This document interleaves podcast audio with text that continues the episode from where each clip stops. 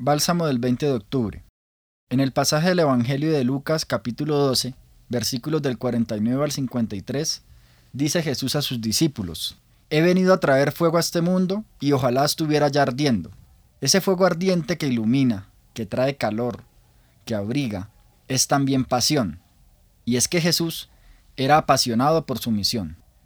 Cuando habla a sus discípulos, también les dice, ¿Pensáis que he venido a traer al mundo paz? No, más bien he venido a traer división.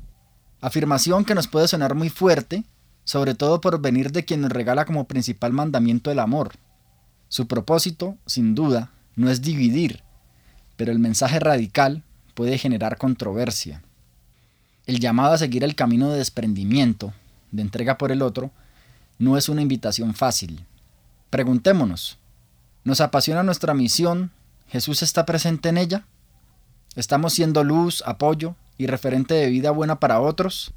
Pidamos a Dios sabiduría y fortaleza para comprender su mensaje, para hacerlo parte de nuestras vidas y para que su ejemplo de entrega y pasión sea la luz que enciende nuestro fuego interior y nos ayuda a dar abrigo e iluminar a otros.